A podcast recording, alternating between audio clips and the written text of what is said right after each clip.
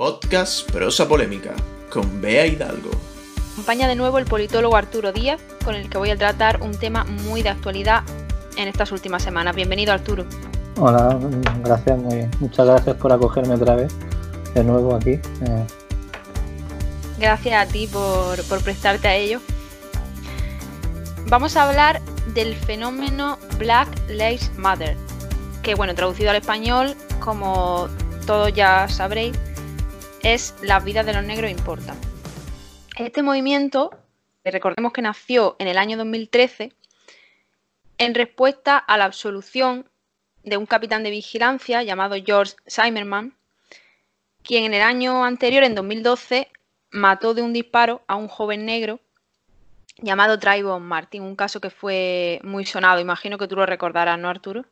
Sí, sí, sí. Este movimiento, como he dicho, nació en el año 2013, ha experimentado en estos últimos días un gran, gran auge tras la muerte de George Floyd, ya de un policía estadounidense, el pasado 25 de mayo en Minneapolis. De esta ciudad partieron todas las manifestaciones que se han hecho estos días contra el racismo y la brutalidad policial, extendiéndose después a todo el país y saltando en los días siguientes a otras partes del mundo. Bueno, ya de hecho estamos hablando de algo global. Han sucedido diversos derribos de, de esculturas por todo Estados Unidos. La primera, la primera que, que, cayó fue la figura de, de William Carter Wickham en Richmond, la capital del estado de Virginia. William Carter fue un federal confederado cuya estatua fue en 1891. Y como digo, fue la, primera que, cayó este domingo pasado durante las protestas. Después se, han derribado las estatuas de Cristóbal Colón, una en Boston decapitada y otra en Virginia, blindado la estatua de Churchill frente al Parlamento británico, ya que bueno, se teme que pueda ser eh, objeto de nuevos ataques por parte de manifestantes. Con el simbólico derribo de estatuas se abre un debate importante en Estados Unidos. Bueno, en Estados Unidos y mm, se podría decir que en muchas otras partes del mundo, aunque en Estados Unidos tiene un peso más fuerte eh, por todo lo que sucedió allí y todo lo que aún queda, ¿no? La reminiscencia. Se abre el debate de la memoria histórica. En la sociedad estadounidense ¿Cómo se percibe la memoria histórica o cómo se ha percibido hasta ahora? La iconoclastia, ¿no? Entendiendo la iconoclastia como mm, el ataque a los iconos, a los, sí, sí, a los iconos. No es nueva, ¿no? Sí, podríamos remontarnos al menos hasta incluso ¿no? el becerro de oro, la idolatría por parte, como el becerro de oro era repudiado por parte de los judíos. Pero bueno, la iconoclastia al final es, yo creo que una reacción hasta cierto punto a, espe a, esperar, ¿no? En tanto y cuanto esas figuras representan, eh, además, un pasado no tan, no tan lejano, ¿no? Eh, sí. Es normal que las ataquen en tanto y cuanto representan ciertos valores que hasta no hace tanto mm, se mantenían vigentes. ¿no?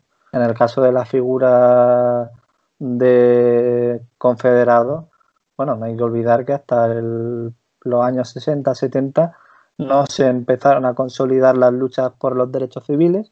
Eh, eh, o en caso de, por ejemplo, Leopoldo II, es normal, es decir, una persona que tenía el Congo belga prácticamente como su patio particular y en el que llevaba prácticas atroces, de las más crueles. Es decir, hay una diferencia entre la memoria, que puede llevarse a cabo de muchas maneras, eh, y otra cosa mm, es el, el, ensalzar figuras, ¿no? Es decir, el hacer un reconocimiento, ¿no? Es decir, yo el otro día pensaba, sin ir más lejos, ¿no?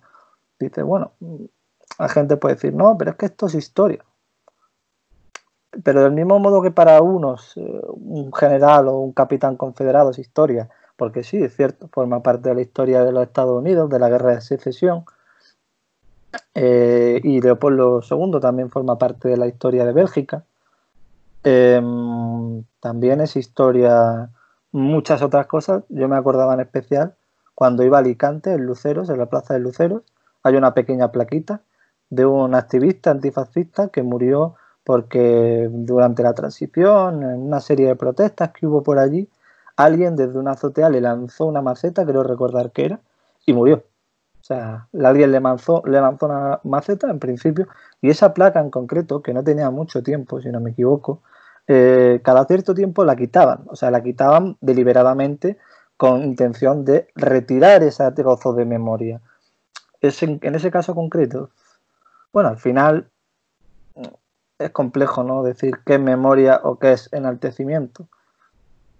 Bueno, no, no, es tan complejo, es decir, esto era una cuestión de memoria. Estaba rememorando el hecho de que ahí fue asesinado alguien por sus ideas, ¿no? Y el hecho de que a alguien le moleste, del mismo modo que a otras personas, a las personas racializadas les puede molestar que un señor mm, que mató a varios millones de, de personas en el Congo belga, pues siga ahí de esa manera con su estatua ecuestre, eh, con el reconocimiento y con lo que ellos representan, porque al final lo que pretenden esas estatuas no es recordar a la historia, sino proyectarse en un futuro.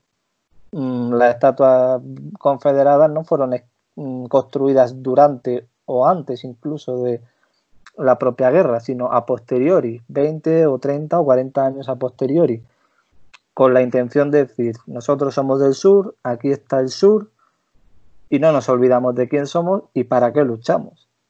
Cosa que sigue en menor medida, pero muy patente en el sur de los Estados Unidos. Claro, esa, esa es la cuestión, que, que todo está todavía latente. Pero a mí lo que más me ha sorprendido, bueno, sorprendido, a ver, es que este movimiento, como hemos dicho, no es nuevo, Ajá ya tiene siete años, pero ahora, a pesar, además de todo, de toda la situación de pandemia, la gente no ha dudado en salir a la calle en masa y, o sea, yo creo que lo ha tenido clarísimo. Y se están sucediendo unas manifestaciones eh, muy numerosas, además en muchísimos sitios y, y están teniendo mm, mucha más repercusión. Y luego, eh, el, cómo se ha globalizado, el hecho del derribo de estatuas que se ha producido ya en bastantes lugares. O sea, quiero decir, creo que ahora es cuando realmente ha explotado este movimiento. ¿No crees? Bueno, es decir, nuevo no es. Quiero decir, otra cuestión es que no haya quizá tenido la repercusión, ¿no? Eh, perdón, que otros anteriores no hayan tenido la repercusión, ya sea porque los medios de comunicación no le hayan querido prestar tanta atención o ya sea porque las redes sociales le dan una dimensión todavía más grande, ¿no? Pero ya se venían produciendo, de hecho, esto no podemos desligarlo de toda, de toda una historia, de toda una trayectoria dentro de la historia de los Estados Unidos, dentro de la historia reciente, por la lucha por los derechos civiles. No podemos decir eh, se paró aquí y de nuevo aquí renace, ¿no? Yo creo que hay una linealidad, eh, una linealidad que bueno, que tiene sus momentos de mayor mm, convulsión, de menor, de todo eso va variando. Y volviéndonos y cruzando el charco, volviendo a Europa, bueno, tampoco es que sea novedoso. Yo mm, me acuerdo siendo bastante joven, ya no me acuerdo qué edad, pero cuando en París eh, surgieron ciertos, ciertas protestas, ¿no? Eh, que se recordaron sobre todo por, el, por los incendios de coches, pero que no dejaba de ser el cinturón de París, que está poblado mayoritariamente por personas mm, tanto del África subsahariana como del Magreb, que viven en situaciones bastante más precarias que el francés medio, y bueno, que en determinado momento estallan por una circunstancia concreta. Al final, la situación ya de por sí es precaria, la situación ya de por sí es complicada y muchas veces solo hace falta pues una pequeña chispa o que se concatene una serie de circunstancias, que tampoco es cuestión de entrar en detalle, que puedan hacer que eso, que sea la gota que colma el vaso, por usar una expresión un poco banal. ¿Y cómo ves la posición del presidente estadounidense, Donald Trump?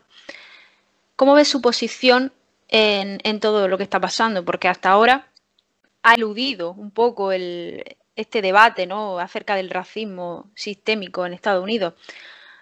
Él ha preferido, bueno, no ha participado en los actos que honraban la memoria de Floyd y se ha posicionado además con la policía y en contra de los manifestantes y en ningún momento, bueno, ha dicho que va a reformar ciertas normas en la policía y lo va a profesionalizar. Esas han sido las palabras, pero realmente tiene una posición poco comprometida que de hecho le puede pasar factura porque este movimiento no solo eh, está respaldado por, la oposición demócrata, sino que también eh, en fila republicana lo, respaldan y de hecho la buena parte de la sociedad estadounidense está a favor de, este movimiento y, y eso, ¿no crees que es una posición un poco arriesgada para él? El no implicarse sabiendo que tiene unas elecciones de aquí a unos meses. Pues la verdad que con Trump uno nunca sabe a lo que atenerse, ¿no? Es cierto que pudiera parecer una maniobra arriesgada, ¿no? Teniendo en cuenta que en noviembre, es decir, bueno, si son cinco o seis meses, Hmm. lo que faltan. Estamos ya prácticamente ahí con la campaña a la vuelta de la esquina, que pudiera parecer un poco arriesgado, ¿no? Siempre se ha dicho, por otro lado, que el electorado votante de Trump es muy fiel y seguramente gran parte de él lo sea y muchas barbaridades tenga que decir para que acaben votando a otro o no acaben votando. Mm, habrá que ver si eso es así, si eso es cierto se comprobará. Eh, también se verá qué volatilidad puede tener en circunstancias de este tipo ¿no? el voto republicano.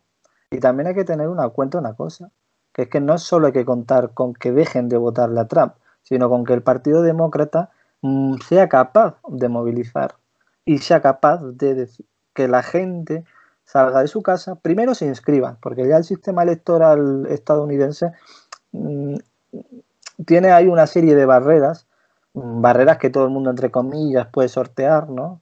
Entre comillas, quiero decir que, bueno, que requieren de una implicación, de una afectación a ese sistema político. Por ejemplo, inscribirte. Por ejemplo, estar, ¿no? Ir a votar.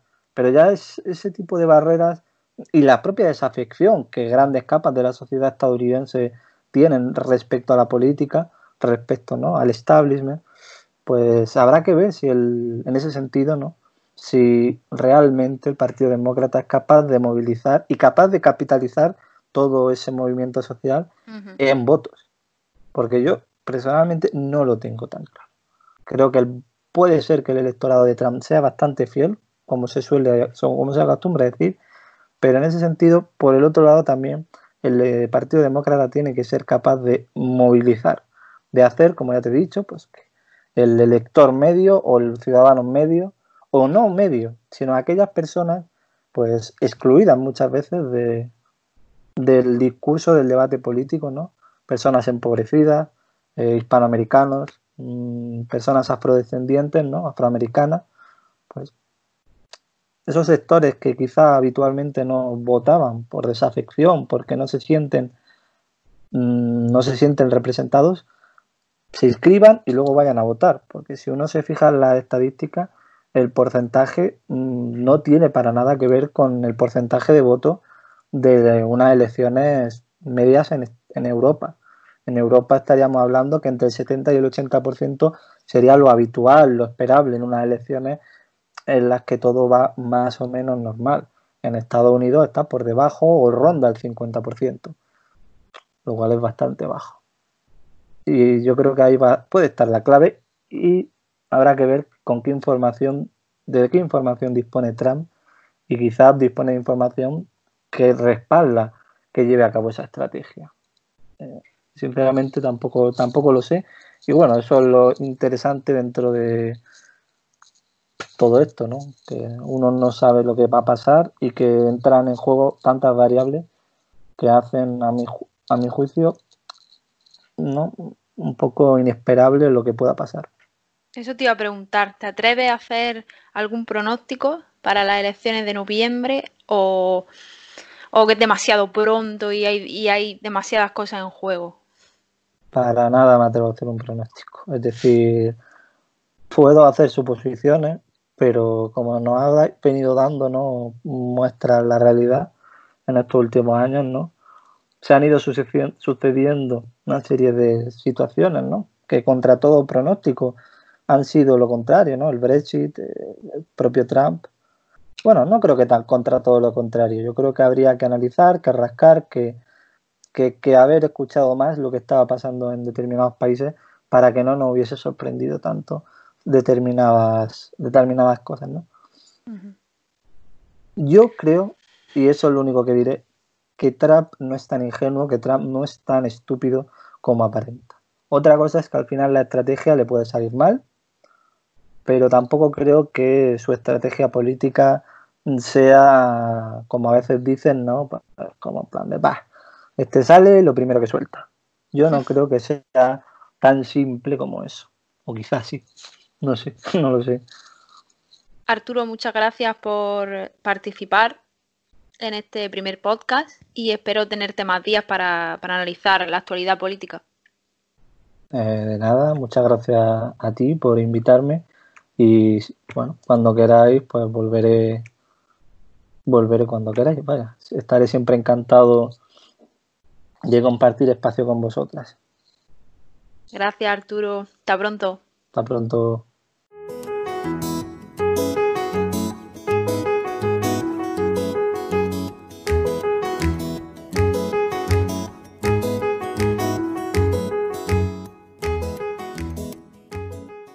En este primer podcast está con nosotros Dani Cruz, un joven músico almeriense de indie rock que ha estrenado esta semana su primer single, Musas. Hola Dani, bienvenido, ¿qué tal? Hola a todos, eh, muchas gracias por invitarme, ¿qué tal? Muchas gracias a ti. Este pasado lunes, 8 de junio, ha salido a la luz tu, tu primer single, que imagino que tiene mucho trabajo detrás. ¿Cuándo empezó tu carrera musical? Bueno, mm, como todo el mundo, yo empecé dando clases ahí para porque me, regalaron mis padres una guitarra con 14, 15 años, ¿no? Sí, 14, 15 años. Y bueno, pues al final uno le va gustando cada vez más, le va, gustando cada vez más, pero el punto de inflexión fue que como que cada vez me interesaba menos tocar canciones de otra, de otra gente y me, y me, me hacía más ilusión componer algo, cosas mías, ¿no? O letras y melodías y tal.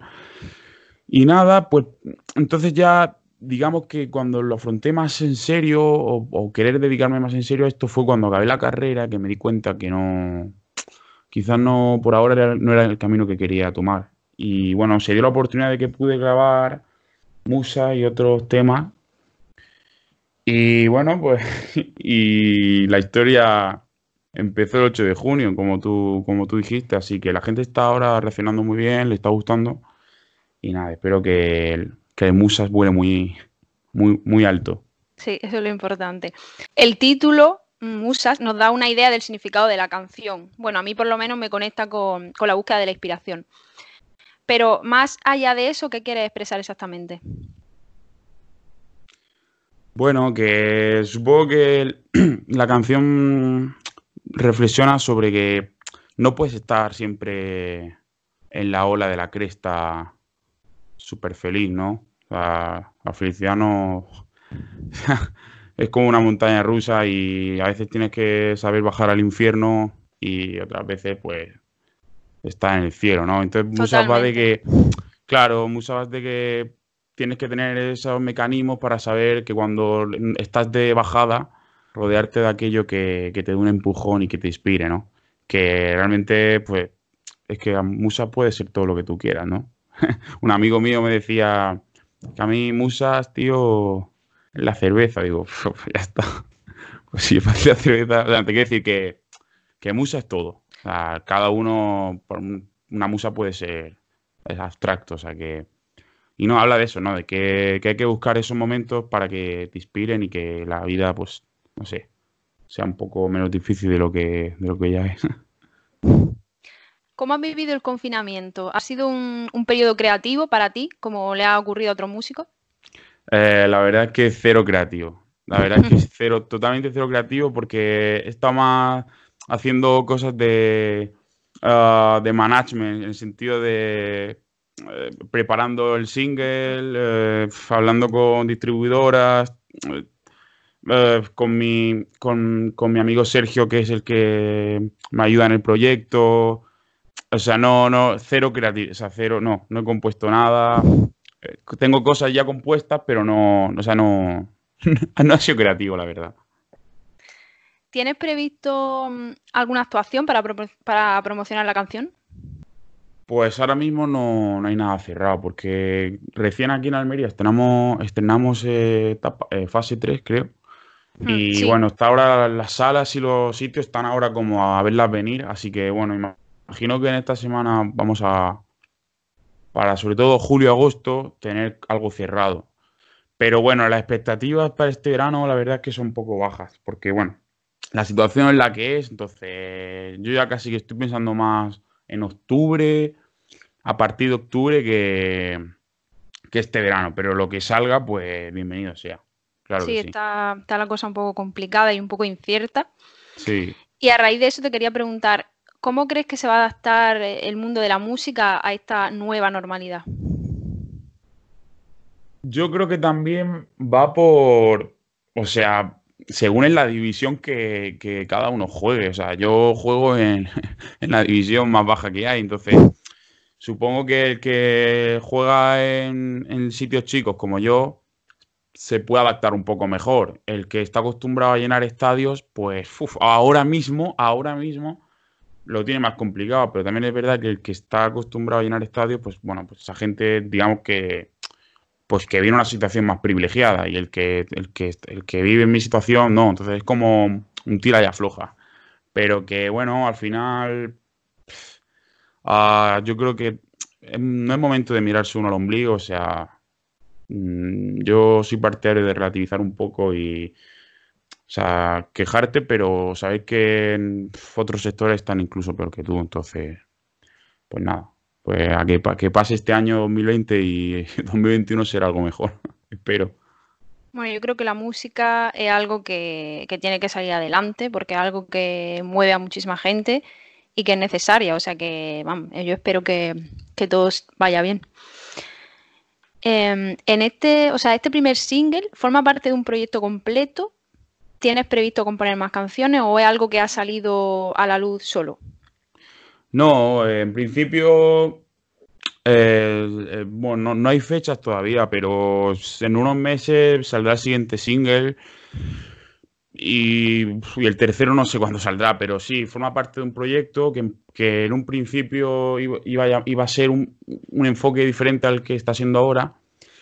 Y sí, la verdad es que forma, forma parte de un conjunto de cosas, pero la dinámica va a ser ir publi- publicando singles porque, bueno, ya nadie publica un álbum, o sea que si estás empezando tienes que adaptarte a todo eso, así que sí, yo creo que aquí unos meses saldrá el siguiente y, y así, poco a poco. No puedo despedirte si- sin pedirte que cantes en directo para nosotros. Vale, vamos, vamos a cantar que hacía, buah, la verdad es que ah, como todo, como yo creo que como todo el mundo ha hecho mucho concierto virtual y este se puede catalogar como concierto virtual, pero bueno, es un podcast, ¿no? Pero hace ya que no canto en directo bastante, hecho, se echa de menos eso.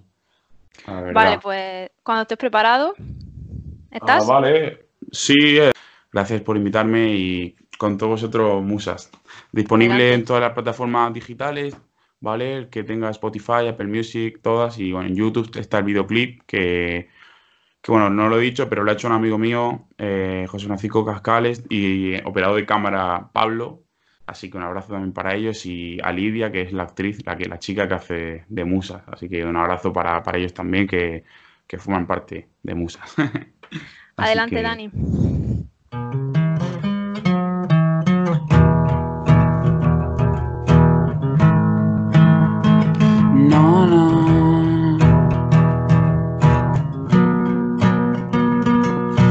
Las musas se esconden, no saben dónde están. Las llamas y te responden, no quiero verte más. ¿Dónde están las musas? ¿Dónde están? ¿Dónde están las musas? Necesito verlas. No, no, necesito verlas.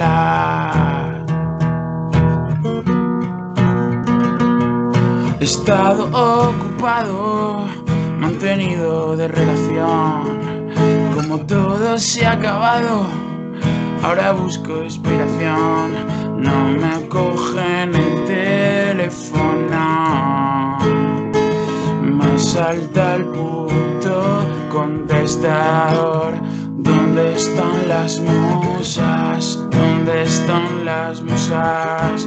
¿Dónde están las musas?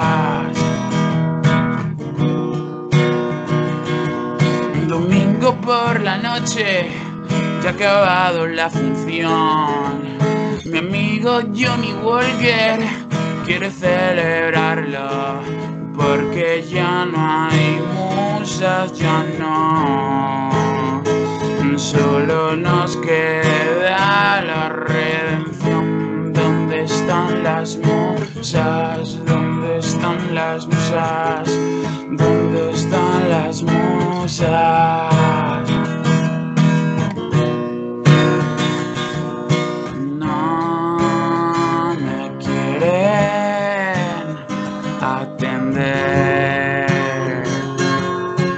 Hacen lo que quieren. Surgen por interés. Así son las musas.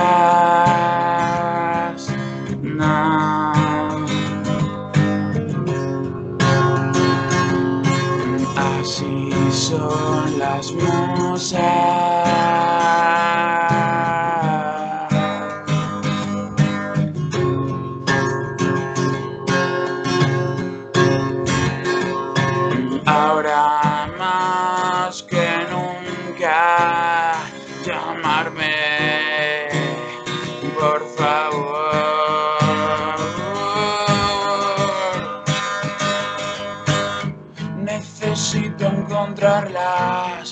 Puedo más. Esto va a ser el final. ¿Dónde están las musas? Pero algo empieza a cambiar. Mi guitarra habla, son las musas de verdad. No me fallarán. No me fallarán. No me fallarán.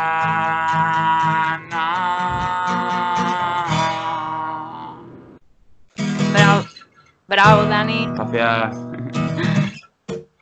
Bueno, me ha encantado, he disfrutado muchísimo de este mini concierto. Muchas gracias. Eh, muchísimas gracias por haber conseguido esta entrevista y por haber cantado en directo. Espero que, tu tema tenga una buena acogida. Sí, bueno, ahora toca. O sea, te quiero decir, eh, ha salido, pero eso no significa que no es que ya está el trabajo hecho. Ahora también queda mucha promoción sobre todo estamos haciendo mucha promoción digital. Y bueno, ahora pues a, picar mucho, a, picar mucho hielo, como digo yo. Así que nada, espero que le, guste a la gente y le sirva para su día a día. Pues mucha suerte, Dani, y un placer haberte tenido aquí. un placer a ti por invitarme. Muchas gracias. Hasta, luego.